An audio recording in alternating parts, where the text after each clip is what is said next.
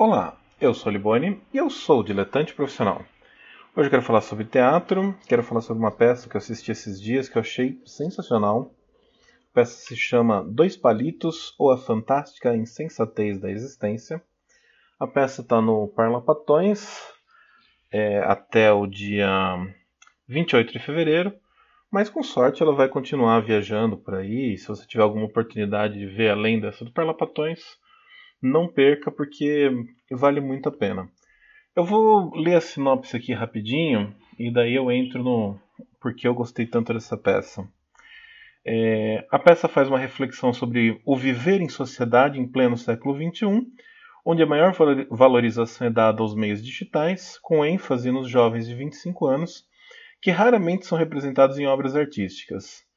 Utilizando-se de elementos de cultura pop, o texto desmistifica o teatro contemporâneo conhecido por ser inacessível para o grande público, fazendo com que o mesmo leve na mente dúvidas e reflexões. É... O texto e a direção é do Lucas Pape, que também faz um personagem importante na peça. A peça é uma série de cenas é... independentes entre si, mas que se citam entre si e no final se juntam e essa peça ela me interessou assim logo de cara por causa dessa sinopse.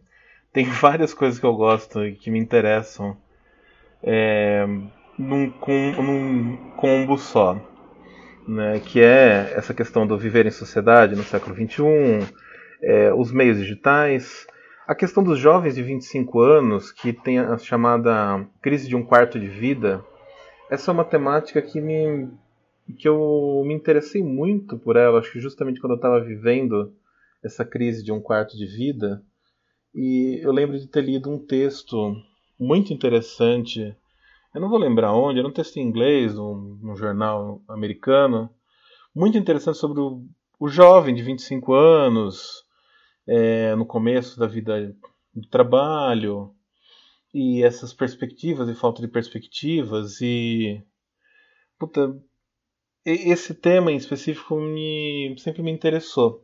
Quando eu vi que a peça tratava disso e fala justamente uma questão interessante que assim no, no na cultura pop no geral assim nos filmes nas séries a gente vê muito tratar o personagem até o colegial né, que seria o ápice da, da vida, vamos assim dizer.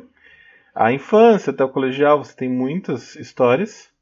Daí você tem um hiato até o momento da crise de meia-idade, de algum problema assim, ou de alguma transformação de meio de vida, ou de velhice.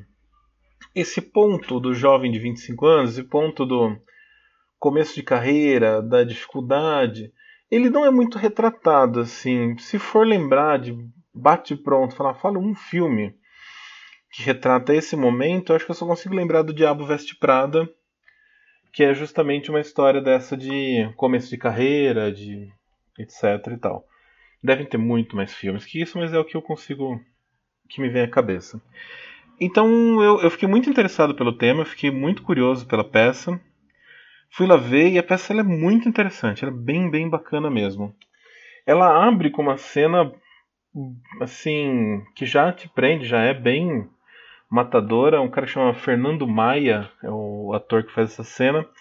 Ele faz como se fosse um show de stand-up e que vai ficando um negócio muito deprimente, vai revelando muito a desgraça que é a vida desse cara e como ela foi saiu de um, sei lá, de um ápice para um, uma ladeira abaixo muito, muito rápido, como tudo ficou tão, tão sinistro.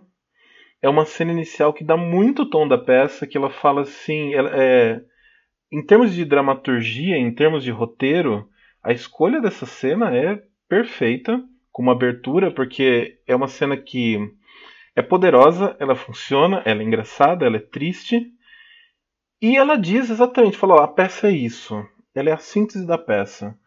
Então, é, essa escolha dessa cena, com esse cara, o Fernando Maia tá muito bem nessa cena. ela é meio que, eu acho decisiva para você gostar da peça. Ela foi muito bem pensada.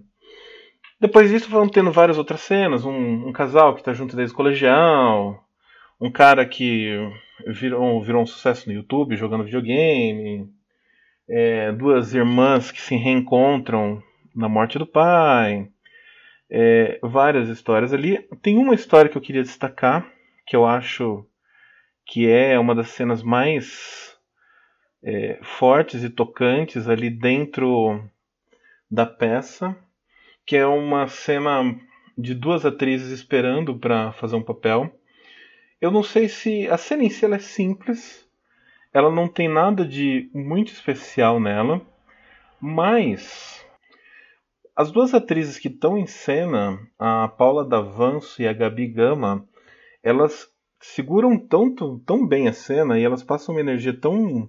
uma sinceridade tão grande nessa cena que, sei lá, foi o momento que, que eu achei mais tocante da peça, o momento que eu achei mais. Não é o momento mais polêmico, não é o momento é, mais engenhoso, mas é um momento de mais sinceridade, um momento de mais força teatral e mais atuação. É, é muito impressionante esse momento. É, o Lucas Papo ele entra num, numa questão depois, lá pro final da peça, né, onde se amarra toda a história. Eu não, não vou falar aqui, porque se alguém quiser assistir, não quero estragar. Mas tem também uma cena bem, bem engraçada de um. Como se fosse um programa desses de prêmios, que lembra muito o, o Luciano Huck e é uma cena muito deprimente, mas muito engraçada, muito boa também, que conduz para o final. E que tá vale muito, vale muito a pena. Essa cena na peça é bem ácida, talvez seja a cena mais ácida sobre a sociedade como um todo tá ali. E é isso. Quando eu estava saindo da peça, eu vi um senhor comentando no telefone é, falando que, que, que esse, o, o, rapaz que dirigiu, o Lucas Pape, era muito bom e que ele ia ganhar um prêmio. E, de fato, assim, tem que deixar um, um elogio para esse cara. Como ele dirige bem, como ele escreveu bem essa peça. É uma produção bem, bem simples. É, no final ele fala que eles não tiveram apoio nenhum, fizeram sem dinheiro nenhum, só com dinheiro de bilheteria. Então tá, tá justa a produção pro, pro gasto, né? Assim, é uma produção que não tem um grande investimento em, em figurino ou em cenário, ela é bem espartana, apesar de usar um, um, um mecanismo ali, um, uma mesa com umas rodinhas que se desdobram, um tablado, né? E funciona bem para criar um cenário que muda para cada cena, funciona muito bem, é bem modular, bem interessante. Mas a produção em si ela é simples, mas é uma peça que não precisa de muita produção, porque ela tem bons atores e ela tem um texto excelente. Vale muito a pena ver é, Dois Palitos, se você tiver uma oportunidade.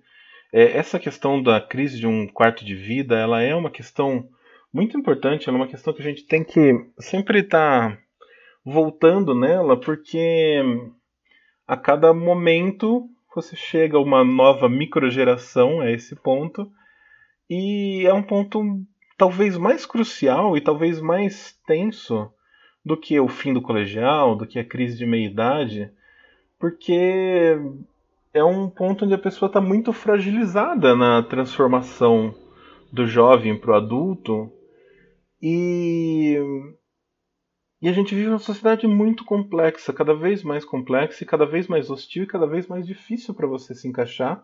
Uma sociedade que a todo momento fala que você tem que seguir seus sonhos, mas que a todo momento ela exige uma quantidade de dinheiro e uma sustentação e uma, um financiamento muito complexo. Então é uma peça muito, muito importante e que eu considero excelente, eu considero que vale a pena se tiver oportunidade, veja, ela está em São Paulo em cartaz, como eu falei. No Parlapatões, eu vou deixar o link e todos os dados aí na descrição do vídeo, ou se você estiver ouvindo no áudio do podcast, está lá no, no post. Se você está vendo o vídeo no YouTube, eu estou fazendo uma pintura de um retrato do Lucas Pape no figurino da peça. É... Eu vou colocar metade do vídeo nesse vídeo, a outra metade está numa outra peça que curiosamente eu fui ver que tem ele também como ator, que eu vou postar em breve a resenha também, que se chama Nunca Fomos Tão Felizes, e logo mais eu posto a resenha dessa peça também. Então, obrigado aí quem ouviu. Se você viu a peça, deixa aí nos comentários que eu queria saber a sua opinião. Eu, eu gosto muito de ouvir a opinião das outras pessoas e comentar e conversar sobre isso. Então, até mais. Obrigado. Valeu.